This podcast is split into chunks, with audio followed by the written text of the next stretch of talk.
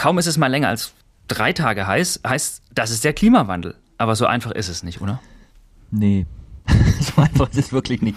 Also Hitze hat es natürlich früher auch schon gegeben. Also wir können ja verschiedene Jahre mal durchdeklinieren, wo mancher sich noch erinnert. 2006 damals die Weltmeisterschaft äh, bei uns in Deutschland. Da gibt es verschiedene Diskussionen über dieses Thema heute. Aber wenn wir beim Wetter bleiben, der Juli 2006 große Hitze, 2003 Jahrhundertsommer. Auch wenn im Vergleich zu 2018 da äh, durchaus noch geringere Werte erreicht wurden. Dann so Jahre wie 1976, wissen viele noch, war ein sehr trockenes, lange, heißes Jahr. Wer erinnert sich nicht an 1959, 1947, ich war noch jung, 1934, 1911, 1889. Also man findet natürlich Jahre mit Hitze und mit sommerlichen Perioden und das gehört dazu. Und es gibt Wetterlagen, wo es auch mal lange in früherer Zeit heiß war. Aber es gibt einen Unterschied. Die Häufung dieser extremen Hitze nimmt deutlich zu. Die Anzahl der Hitzerekorde weltweit, nicht nur bei uns, nimmt deutlich zu.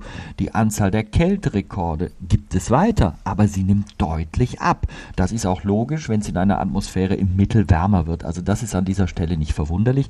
Wir haben aber tatsächlich durch diese Häufung eine Veränderung, auch wenn wir jetzt übers Land hinaus gucken. Wir hatten jetzt in den letzten Wochen in Alaska mühelos 33 Grad am Polarkreis. Also das sind absolut neue Rekorde. Da ist Hitze in Bereiche vorgestoßen, wo sie bisher unüblich ist. In Sibirien im Moment die Waldbrände, die in der rauchenden Fläche so groß sind wie ganz Deutschland. Ich habe das unlängst, nämlich gestern im Wetter in den Tagesthemen auch gezeigt, welche Ausdehnung das hat. Daran sieht man, dass sich auf dieser Welt tatsächlich was verändert. Aber wir dürfen tatsächlich auch nicht den Fehler machen, jetzt alles und jedes Wettergeschehen dem Klimawandel zuzuschreiben. Klima ist Statistik des Wetters. Wir beobachten Veränderungen über längere Zeit. Aber es sind nicht nur Temperaturveränderungen. Wir hatten jetzt am 25. Juli ja die neuen Rekorde, die beachtlich waren. Wenn man sich überlegt, seit wir alle so leben, haben wir in Deutschland einen Tag gehabt, 1983, wo eine Wetterstation über 40 Grad kam mit 40,2. Wir hatten dann noch 2003 und 2015, wo drei, vier Wetterstationen in Summe die 40 Grad knapp überschritten haben.